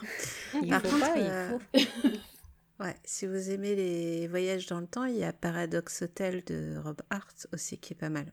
Ok. Moi, j'aime beaucoup les voyages dans le temps. Ouais, bah, c'est mon truc de l'SF que j'aime beaucoup. j'aime beaucoup aussi, donc on, on, se dira des titres plus tard. Moi, mon problème dans les voyages dans le temps, c'est pas le côté paradoxe, parce que ça j'aime bien, c'est que ça me dévaste quand euh, il y a des changements dans les lignes temporelles, de me dire que, tu sais, quand t'as as vu une ligne temporelle et qu'elle est changée, ça me mhm. dévaste de me dire que ce truc auquel tu t'es attaché, finalement, n'est même pas mort, mais n'a jamais vécu. Il y a un côté, ça me rend tellement triste. Euh, bah, ça, ça, dépend du voyage dans le temps, ça crée peut-être une nouvelle timeline, mais sans effacer la première. Ah mais si tu si tu crées une nouvelle timeline, c'est d'autant plus triste parce que par exemple quand il y a des gens qui qui remontent dans le temps, ça veut dire qu'ils ont soudainement disparu de leur propre timeline. Enfin quoi qu'il quoi que tu fasses de quoi que tu fasses de voyage dans le temps, il y a toujours une partie où je me dis euh, il y a toujours un côté très triste pour moi. Mais je pense que je suis très euh, je suis très mélancolique de manière euh, générale comme personne et j'ai tendance à voir le côté triste avant le côté joyeux mais sache que sache que dans Terminator quand ils reviennent dans le passé pour sauver John Connor, ils sauvent le John Connor d'une nouvelle timeline et pas celui de la timeline originale qui a déjà été sauvé par un autre Terminator dans le passé. C'est pour ça que la timeline change à chaque fois. Parce que c'est jamais le même, euh, la même, enfin le même futur d'où ils viennent et le même passé euh, dans lequel ils reviennent. C'est pour ça que c'est jamais le, même John Connor au final. Euh, c'est. J'ai prévu d'écrire un livre sur Terminator, sachez-le, mais un éditeur me l'a refusé, il faut que j'en trouve un autre. J'ai un plan de 6 pages à vous partager, il y, a, le voyage temporel dedans. à fond, on est prêt pour le prochain coin lecture. ouais, faut que j'écrive d'ici là. Mais bon. Est-ce qu'il y a des. Alors, j'ai pas accès à Twitch parce que ma connexion, même si j'ai récupéré Internet euh, suite à la tempête. Euh, Est-ce qu'il y a des commentaires ou autres Des commentaires ou autres, ouais. Bah, on avait Galactic Mate avant qui disait c'est Matrix avant que quand je parlais de simulation et oui bah, c'est un peu c'est l'idée ouais. C'est pas aussi dans Men in Black où ça finit, on est dans une dans des billes de verre, non C'est non, c'est qu'on est dans une plus petite galaxie, au sein d'une plus grosse galaxie. Ouais, c'est ça, mais c'est une bille de verre parce que dans dans le premier, il cherche une galaxie qui est en fait une petite bille et à la mm. fin on se rend compte qu'on est nous-mêmes dans une galaxie qui est une bille. Ah oui, ça. Sachant que ça ne marche pas avec le deuxième parce que dans le deuxième il y a un casier dans lequel il y a des petites créatures et on se rend compte qu'à la fin qu'on est nous-mêmes dans un casier. Mais euh, oui, oui, c'est dans Men in Black. Mais sinon, attends, je réfléchis à des œuvres avec la simulation à Parametrix. Il y en a, hein, c'est sûr. Euh, bah, ouais, si, il y en a une qui est sortie l'année dernière, exactement à cette période. Mais je ne spoilerai pas si vous ne l'avez pas maté. Mais euh, c'est une année, le titre. Et globalement, c'est une simulation. Il faut que tu me l'envoies en privé parce que ça me dit rien et ça m'intrigue. C'est vrai? Bah oui, mais je t'ai spoilé une grande partie de la série en disant ça. C'est pas grave, t'inquiète. Ça se trouve, je l'ai vu et j'ai oublié. mais sinon, je ne vois pas de questions. Si vous avez des questions, n'hésitez pas. J'ai pas vu il y avait la question il y avait des questions Je crois que tu y as répondu par texte, mais il y avait la question de Galactic Mec qui demandait si on avait des, des tips pour euh, ah, oui. pouvoir lire. des tips pour trouver le temps de lire. Moi, j'ai dit euh, sacrifier des trucs comme le sommeil. C'est ça. Ouais. Mais, euh, Alors, fais des insomnies, c'est super pour lire. Alors moi, je veux te dire un truc, ça, généralement, ça marche jusqu'à ce que, par exemple, il y a un mois, j'ai le Covid et ça me stoppe complètement, donc j'ai pas beaucoup lu depuis le mois dernier. Hmm. Mais euh, donc, comme je disais, j'ai très probablement un TDAH. Hmm. Et un truc qui marche, le problème des TDAH, c'est que t'as du mal à commencer à faire les trucs. Et donc, un truc qui marche bien chez moi, c'est de me donner le l'objectif de lire une page par jour. Il faut absolument que je lise une page par jour. Et en fait, c'est beaucoup plus facile de s'asseoir et d'ouvrir un livre quand on dit allez, je vais lire qu'une page, même si on est fatigué. Et une fois que t'es assis et que t'as ouvert le livre, c'est beaucoup plus facile de continuer. Donc en tout cas, ça marche bien pour moi, sauf quand euh, d'un coup je suis arrêtée par un problème et que je relis à nouveau pas pendant six mois, mais quand je recommence, ça marche bien. Je sais pas mm. si ça va marcher pour tout le monde, mais moi ça marche bien généralement. Moi, je m'astreins quand je vais me coucher. J'ai le téléphone, je le pose et je m'oblige à lire euh, quelques pages au moins pour histoire de couper la lumière euh, pétée du téléphone, euh, histoire de, Après, il y a une question de, calmer de... mon cerveau et mes yeux, quoi. Après, je trouve qu'il y a une question aussi de rencontre avec un livre. des fois, Mm. on veut absolument lire un livre et en fait, c'est pas le bon moment pour le lire et on n'arrive pas à rentrer dedans et, et ça devient compliqué. Mais en fait, moi, ce que j'ai tendance à faire, c'est quand je ne sais pas quoi lire, j'en prends plusieurs. Genre, euh, je lis les, Mm. les premières pages de chaque et euh, celui qui m'emporte euh, dès le début, euh, c'est celui que je vais lire. Et Mm. c'est jamais forcément celui que j'aurais prévu de lire. Euh, et puis c'est peut-être un livre qui m'aurait pas du tout intéressé euh, deux mois plus tôt. Donc euh, ne pas, j'irais ne pas se forcer à lire quelque Ouais. chose dans lequel on rentre pas. Bah surtout, oui, quand tu relis euh, trois fois le même truc parce que ton, ton Ouais. esprit euh, vague ailleurs, euh, Ouais. c'est que c'est qu'il Mm. faut faire une pause ou changer. oui. Ouais, Mais c'est alors la ça. Et question peut-être c'est plus est-ce que tard c'est ça co- marchera. est-ce que t'es comme moi et tu te retrouves avec une cinquantaine de bouquins que t'as commencé et que t'as jamais fini? Oui, tout à Ouais, fait. J'en ai beaucoup, ouais. Ouais. C'est frustrant. Mais c'est pas grave, je- j'assume totalement. Moi, c'est- il y a Ah suffisamment de aussi. livres. Comme je, comme je disais entre nous sur le chat plus tôt, moi j'ai un problème avec euh, surtout les, les livres de fiction, j'arrive à les lire parce que je veux savoir la fin. Mm. Mhm. J'ai bien une vingtaine de livres de non-fiction que j'ai adorés et que Mm. j'ai mis en pause pour lire un nouveau livre que j'ai acheté parce que si ça c'est très mauvais, je passe devant une librairie, si je me retiens pas, je rentre dedans, je ressors avec 10 livres. Oui. Euh, et, et du coup, je vais vouloir commencer le nouveau livre Too Shiny to New là. Et mais du coup, le problème des livres de non-fiction, c'est que j'y reviens pas. Du coup, j'ai bien une cinquantaine de livres entre un livre sur l'histoire du zéro et pourquoi c'est important en maths, euh, un livre sur les biais et euh, C'est vrai. c'est pourquoi même quand on pense ne pas être raciste, on est raciste ou sexiste ou, ou machin. J'ai un livre sur euh, euh, Mm. le corps gros et surtout les corps euh, d'hommes noirs gros, enfin écrit par un- une personne non binaire masculine, enfin qui se décrit comme masculine non binaire et qui parle du corps gros et qui est noire elle-même et qui parle du corps gros. Non, enfin j'ai plein de livres comme ça que je trouve fascinants. Mais j'arrête pour lire autre chose et j'ai du mal à y revenir parce que c'est compliqué quand on n'est plus de- dedans quoi. Donc c'est vrai que c'est c'est comme moi, j'ai une pile à lire de livres commencés qui est plus long que ma pile à lire, ce qui est dire beaucoup. Bah oui, tu vois, il y a Roll Pelfers qui dit Est-ce que vous réussissez à lire plusieurs livres en parallèle? Oui. Euh, Oui. Ma fille est adepte de la chose. Bah oui, oui, moi oui. Ouais. Oui. Et parce qu'il y a un livre, euh, pas tous les soirs le même. Des fois, euh, Euh, bah, il faut un livre par Si pièce. c'est pas le même genre généralement. il faut des livres dans toutes les pièces de toute façon. Oui. Ouais. Plus dans le sac. Ouais, moi j'ai mes deux livres sac à dos, plus mon livre à côté du, du lit, plus euh, le livre que j'emmène dans la valise. Ouais, ouais. Oui, t'as les livres de différents gabarits selon les différentes situations. C'est ça. Genre au lit, Ouais. t'as pas le livre de 3 kilos et. euh, Mais il y a des Euh, moments, des fois, on est prêt pour, pour, les un trajets, t'as le livre. Dieu aussi. Ah, moi, je peux pas. Mais Corée, c'est quoi ton secret pour lire autant de bouquins hein? Je vois moins de gens. Ah. Oui, mais ça, bah, ça c'est- c'est. du ah coup, oui, ça revient à ce que je disais, le sacrifice de c'était quelque le chose, et toi, c'est la vie sociale. Du coup. Ouais, voilà. Moi, c'était le postulat de base. Tu vois, moins de gens, tu lis plus. Ça, c'est ça, ça c'était logique, pardon. Mais Ouais, euh, après, euh, j'ai arrêté la... tout ce qui est euh, écran après 22 heures, Hmm. euh, pensant que ça allait me faire coucher plus tôt. Mais euh, non. Mais de, de base, euh, si tu veux, je pense de... depuis que je sais lire, en fait, on m'a toujours vu avec un livre. Et je pense qu'il y a une fois où mes parents m'ont interdit de lire, ils n'ont pas recommencé. C'est tout ce que j'ai à dire. Ou alors, euh, tu diras, je, tu fais comme ma mère, tu dis non, non, mais il faut que vous arrêtiez de, dormir, de, de lire après telle heure, et puis quand elle, quand elle, tu continues à, à lire sous la couette, et en fait, tu découvres des années plus Ah, tard. mais j'avais des Tu découvres des années plus tard que ta mère était au courant, mais que Qu'elle savait. euh, qu'elle disait gentiment, faut pas, faut que t'arrêtes de lire pour que tu te couches, mais qu'elle te lisait li- lire sous la couette, quoi. Ah oui, c'est ça. Moi, j'avais des installations de folie dans le lit euh, pour lire. Oui, il faut Je- être bien installé. Bah, sinon, moi, j'ai un petit truc, c'est aussi de lire euh, si vous n'arrivez pas. à- Enfin, moi, ça marche pareil, encore une fois, comme le truc de la page.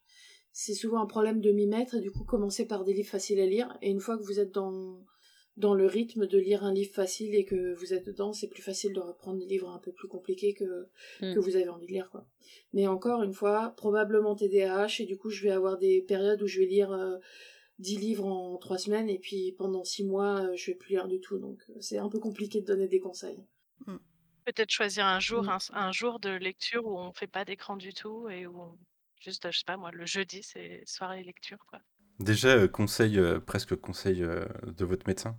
Euh, il faut pas dormir juste après avoir lâché des écrans pendant que. Genre là, ce que je fais. Ce que je fais tous les jours, du coup, hein, parce que voilà. Et du coup, c'est vous pouvez lire entre les écrans et dodo et que ça vous Mm. préparera mieux. Comme un rituel, quoi. Quelques pages avant de dormir, de toute façon, euh, ça fait rentrer dans la lecture, forcément. Et Ouais. puis si vous n'arrivez pas à lire, ça aide à- soit vous lisez, bon, vous avez du mal à dormir mais vous lisez, soit soit vous avez du mal à lire et du coup vous vous endormez plus facilement. C'est du gagnant-gagnant. C'est ça. Si vous n'arrivez pas à dormir, vous pouvez lire Dune. Ça marche. Ouais. Est-ce que c'est c'est une insulte envers Dune ou euh, Franchement, j'ai essayé, j'ai eu la flemme. hein. J'ai Euh, ça- rapidement arrêté. hein. Ça marche aussi j'ai avec des Proust. vacances et puis euh, je les ai lus. En mode un peu énervé, genre on va tous les faire, vas-y. J'aime bien le concept des papas de la SF, mais j'aime bien réussir à lire un truc agréable à lire, quoi. Et, euh, et pff, franchement, Asimov, ça se lit facile. Dune, euh, pff, non. Faut s'investir. On a tous notre Everest. Ouais. Mais c'est même pas, enfin, je pourrais me motiver, mais est-ce que j'ai, est-ce que j'ai envie de me motiver t'as à pas lire envie. Dune Ah oui, Ça vaut pas le coup, ouais. Moi, Ouais, alors que je peux découvrir des trucs que je connais pas. Il y a tellement d'autres choses à faire. du temps. Ouais. Ah. Bah, Game of Thrones, c'est pareil. J'ai commencé, j'ai lu à chaque fois pas plus de trois chapitres et j'ai Mm. fait non. J'ai essayé en anglais, en français, les deux, j'ai les deux, j'ai fait non. Enfin, Et comme quoi, c'est une rencontre, parce que moi, je connais des gens qui sont rentrés dedans euh, en trois Dans Game of semaines et qui ont tout Ouais. dévoré, ouais, ouais. Donc, ouais, euh, ouais. Ouais, mais c'est la façon, enfin, c'est notre différente Ah ouais. façon d'appréhender la lecture et la, ouais, et la narration. hein. Ouais. Je comprends totalement. Et puis, Ouais, tout à euh, alors je veux dire un truc qui concerne pas trop les gens hors de, de moi sur ce chat parce que vous êtes à peu près tous dans le milieu du livre si j'ai bien cru comprendre. Mais pour moi, avoir un frère libraire et une famille de lecteurs, ça aide beaucoup. Ah oui, avoir des gens. parler de Financièrement, un frère Alors libraire, c'est oui, pas mal aussi. Financièrement, vivre avec un libraire, c'est Par bien, contre- ouais, je comprends. Par contre, avoir un frère libraire... Par contre, dans une famille qui lit beaucoup, avoir un frère libraire, c'est chiant parce que ça t'enlève beaucoup de potentialité Ah oui. de cadeaux à Noël. Que tout d'un coup, tu peux plus Ah offrir. Ah bah oui. non, mais c'est interdit d'offrir des livres aux gens qui bossent en Ouais, librairie, qui mais bossent quand t'es dans une hein. famille où on s'offrait énormément de livres et tout d'un coup il y en a un qui décide d'être libraire, il y a un côté, j'appelle ça une agression. mais C'est un challenge. Faut voir ça comme un défi. mais ça, d'avoir, en vrai, avoir, de parler de livres, soit d'écou- écouter des podcasts ou parler avec des gens de livres, ça quand même, ça motive énormément. Moi, il y a beaucoup de livres Oui. que j'ai lus Mm. parce que des gens m'en avaient parlé que ça m'a vraiment motivé. Enfin, d'avoir quelqu'un qui a lu un livre et qui en a retenu quelque chose et qui va vous dire j'ai adoré ce livre pour telle raison, généralement ça donne envie de lire.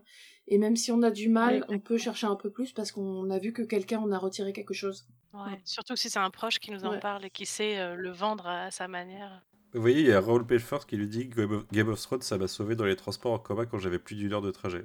Du coup, bah, toi, t'as Voilà. réussi à le lire. Quoi. Mais moi j'ai lu, hein. Moi j'ai lu Trône de Fer, hein. je, trouvais, je trouvais ça tellement mieux que la série d'ailleurs. Ah bah, oui, je crois. La série, c'était bien trois saisons. Ouais, C'était voilà. bien que pour Pedro. Ouais, Ah oui, il, est, il est dans la 4, mais du coup, c'était bien trois saisons plus Oui. Pedro. Ah, Je te le conseille. Pedro je a te conseille. Après, euh, après, moi, j'ai euh, un petit faible pour Nathalie Dormer aussi, mais euh, Ah oui. elle finit mal. Donc, euh, Oui. c'est vrai, c'est vrai En qu'elle est même pas mal. temps, il ou elle finit mal, c'est un peu. euh, Je veux dire, c'est un peu Game of Thrones. oui, c'est comme Et la série finit mal aussi. Les livres, on saura peut-être un jour. À l'image de, de ce personnage. Et Etienne qui dit pour euh, la lecture, elle se met, euh, elle décide euh, de l'inclure, elle l'inclut dans son planning du coup. Ouais, c'est ça. Ouais. bah, félicitations à toi d'être. euh, Bah, sinon, en fait, si on... c'est vrai que si on n'inclut pas dans le planning, on a toujours des distractions de partout. Donc, euh, Et puis après, Ouais, c'est pas grave de tu- pas lire aussi. Hein. Oui, c'est Ouais, pas grave. voilà, c'est ce que j'allais faut, dire. hein. faut pas se mettre d'objectifs, faut juste être détendu par rapport au truc. Ceux qui aiment les jeux vidéo, ils vont pas Ouais. se forcer à jouer aux jeux vidéo, moi, une heure par jour, sinon c'est pas des C'est vrais ça, fans, ouais. tu vois. Euh, tu, si t'as envie de lire, tu lis. Si t'as pas envie de lire, tu lis pas. Ouais. Bah moi justement, euh, enfin je lis beaucoup de comics et un peu de manga, mais euh, des romans, euh, c'est un peu pour ça que j'ai lancé l'émission, c'est pour me motiver un petit peu, parce qu'avant mon dernier roman, euh, ça faisait presque deux ans que je l'avais lu, je crois, c'était The Leftovers. Donc en plus c'était un roman adapté dans une série que je connais par cœur. mais euh, mais oui, oui euh, c'est sûr qu'en discuter en fait ça fait lire plus déjà. C'est bien d'ailleurs le roman de Leftovers. Ouais. Oui, il est pas Et- mal. Ouais. Et j'allais dire aussi, n'écoutez pas euh, les pros et tous les experts qui ne connaissent rien au sujet.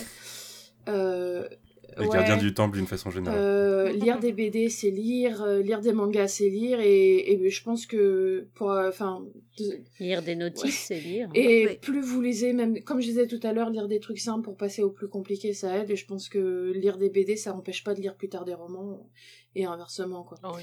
Enfin, Heureusement. enfin, je pense que Quand serait je une bossais maladie. en- euh, Quand je bossais en librairie, que j'avais les parents qui me disaient euh, Ah non, mais mon enfant, il, il lit pas. Je fais Mais vous êtes en train de lui acheter des BD Il lit Bah non, mais il lit pas. J'ai fait Non, mais si, il lit. En fait, c'est des livres qu'il est en train de lire, votre enfant. Donc, euh, en fait, non, c'est super, il lit, quoi.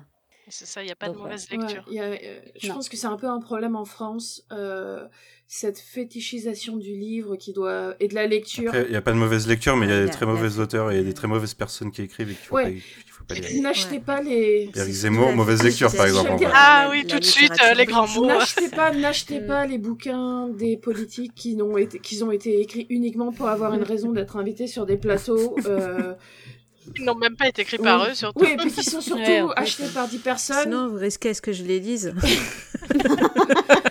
non, ça va, tu nous as déjà fait le coup avec Lia. la Ah. Mais ouais, mais comme dit, euh, je sais pas comment ça se prononce, Litena sur le chat. En vrai, euh, faut pas que ça devienne. il- Ça se voilà, prononce comme ça. dit euh, faut pas que ça devienne une contrainte. Je pense que typiquement, c'est comme tout. vous- si vous voyez la lecture comme une tâche absolument à faire, vous aurez, vous aurez aucun plaisir à lire Mm. et vous, enfin, ça va être, une- ça va être une corvée quoi. Donc, euh, si vous avez envie de lire des comics, lisez des comics. Si vous avez envie de lire des mangas, lisez des mangas. Si vous avez envie de lire des bouquins pour enfants qui font moins de 100 pages, lisez des bouquins pour enfants qui font moins de 100 pages et Enfin, je, je pense que voilà, il y a vraiment une fétichisation du, de la littérature classique. Et je dis ça en tant que personne. Bon, moi, j'ai fait une prépa pas littéraire scientifique, mais euh, même en prépa scientifique, on, on doit lire euh, de la littérature, enfin de la philo, etc. Et euh, pendant longtemps, Mhm. je, je, je me forçais à lire. J'ai lu la mé- métamorphose en prépa, Et- je crois. et- En prépa euh, et voilà. Physique, euh, et- MPSI, et moi, pendant, Wow. alors personnellement PCSI, mais euh, pendant toute ma prépa, toute mon école d'ingé, je n'ai lu que des livres de gens qui ont, été écrits par des gens morts. Et en, en vrai, j'ai eu plaisir à lire ces livres, hein, mais j'avais une sorte de, c'est pas que j'avais pas plaisir à lire les livres qui étaient écrits par des gens morts, mais je me sentais mal dès que je lisais un livre euh, de quelqu'un qui était d'un truc moderne qui faisait pas bien si on le lisait. Et je pense que enfin vraiment faut sortir de ça quoi si vous voulez lire un truc Ouais, euh, nul euh, de, de young adult euh, dont vous savez très bien que c'est pas Eh, Il y a très des forcément trucs super. hein, non mais moi je lis beaucoup du young adult en vrai hein. mais euh, enfin maintenant que je suis sortie de ça mais Ça mais me, allez-y quoi ça, me- ça me rappelle euh, une conf des Utopiales ce week-end où à un moment ça parlait du, euh, du Golden Age de la SF et où euh, ils sont partis dans l'idée que ben oui, mais en fait le Golden Age c'est quoi? C'est enfin le Golden Age est totalement subjectif c'est chacun son Golden Age. Et du coup Mm, le ouais. Golden Age n'existe pas vraiment c'est une période glissante individuelle quoi. Ouais. et tout le monde enfin il n'y a pas de il a pas de euh, arrête- euh, si vous êtes euh, lecteur occasionnel je, je vais vous, vous délaver le cerveau rapidement. Alain Damasio n'est pas un génie il n'est pas le seul auteur français Oh non. voilà Oh mon Il y a dieu, la révélation de fou. Il y a Ah, plein mais- de super autoristes de SF euh, Ouais. à lire euh, ouais et euh, avant j'ai envie de dire quitte à vous forcer plutôt que vous forcer à lire des classiques forcez-vous à lire des meufs ou des gens qui sont pas des hommes blancs hétéros quoi d'autres points de vue à la Mm. limite là cette année à part euh, à part euh, relire euh, les guerriers du silence je n'ai lu en en roman je n'ai lu que des femmes et ça fait un bien fou. Même quand c'est pas bon il y a toujours une manière enfin j'ai aussi lu euh, beaucoup d'une série de policières que malgré qu'elle était lue par des femmes on voit bien que c'était une femme qui avait 70-80 ans euh, à la fin des années 2000 mais il y a quand même le de manière générale avoir à essayer d'avoir d'autres points de vue quoi. Ne pas lire ne pas lire que euh, le point de vue qu'on a déjà tous vu ça fait du bien quoi. Mm. Désolée pour ce moment woke, il fallait bien que ça sorte. Ah non, non, mais je suis d'accord je toi. je tout à fait d'accord avec toi. Je pense à tes pas hors public. bon, Et- bah écoutez, si vous avez plus de. euh, Vas-y, excuse-moi. Non, mais c'est ce que j'allais dire. Si jamais il n'y a pas d'autres euh, commentaires ou conseils, euh, on vous donne rendez-vous dans deux semaines euh, sur le coin pop, euh, sur Twitch, euh, pour le prochain coin lecture, avec peut-être des lectures un peu moins, euh, J'allais dire gloomy, mais. euh, Ah, je vais partir en quête, c'est très lumineux le mien. oui. c'est vrai qu'on pourrait, on pourrait faire des thèmes euh, de temps en temps, un coin lecture, euh, une thématique. pas tout le temps, parce que sinon ça devient, ça devient une obligation et là plus personne ne voudra participer ni lire de bouquins, mais euh, on peut en discuter. Ça peut être rigolo, oui. Ouais, mais de toute Ou- façon, à un moment. euh, des ouais, défis. Ouais, Il y a des chances qu'à un moment, on... mais il faudrait les préparer, enfin les prévoir à l'avance, qu'on fasse des, euh, Ouais. en effet des thématiques. Ouais. Ne serait-ce que si on veut parler de trucs un peu plus violents euh, ou euh, un peu plus euh, not safe for work à un moment, euh, histoire d'avoir Mm. un credo commun. Quoi. Mm, mm. Tout à fait. Après, on a parlé de trucs violents psychologiquement quand même depuis le début. mais bon. Ça va Et encore. si vous avez envie de participer, n'hésitez vraiment pas. euh, on Oui. est ouvert. euh, on invite tout le monde. euh, Mm. et et c'est toutes les deux semaines. Et on, vous nous retrouvez aussi en podcast sur le coin pop. Et là, par contre, je laisse Manu faire la pub parce que j'ai pas retenu toutes les infos. La pub du coin pop? Ouais. enfin, la, la théorie, la théorie, c'est que en théorie, on a un live toutes les deux semaines et toutes les semaines, s'il y a des lectures et qu'on veut en parler en capsule, il y a un épisode qui sort en plus euh, une semaine sur deux. Le temps, euh, le temps et euh, la dépression ont fait que tout ne s'est pas passé comme prévu. Donc pour l'instant, c'est toutes les deux semaines et je redi- rediffuse plus tard en, podcast. Mais à terme, il y aura peut-être encore plus d'émissions. Ça dépend après s'il y a de, en fait s'il y a de plus en plus de gens qui veulent participer, ça donnera plus de volume et plus d'émissions du coup. Mais euh, voilà, et sinon le coin pop, euh, bah, en ce moment on, a la- on vient d'avoir la fin de, de Lower Decks euh, sur le cadre en pop, et du coup Guigui a dû sortir le podcast hier ou aujourd'hui je crois. Euh, hier. Hier. ouais, je l'ai pas encore écouté moi, parce que bah, les utos. Du coup, euh, et j'ai- Mm. très déçu de cette saison. mais mais euh, on en reparlera plus tard. Dans Les persos étaient bien. On vous donne rendez-vous quoi le 8 décembre pour un live, En live, ouais. Twitch. en live pour la centième du, cadre en Quadrant pop. Pop. ouais. Waouh. On sera pas tous au même endroit parce qu'on n'est pas euh, tous et toutes euh, centrés à Paris, mais on sera, on sera là en live sur Twitch. Si SFR le veut bien pour mon côté. On espère, on espère. J'ai vu que tu as eu des dégâts de tempête en plus. Ouais, mais, Mais bon, bon, ça va. j'espère que ça le grave. fait. Bon, bah écoutez, on va raid euh, quelqu'un. Euh, on va raid Zelibuka, streameuse euh, là, jeux vidéo, qui joue à Headbangers, pas que tout seul, parce qu'il y a Dice aussi, je vois. Il y a des noms que je connais, et euh, le avoir. Et puis, Et bah, en effet, on se retrouve très bientôt. À bientôt. Salut et bisous. Salut. Salut tout le monde. Salut.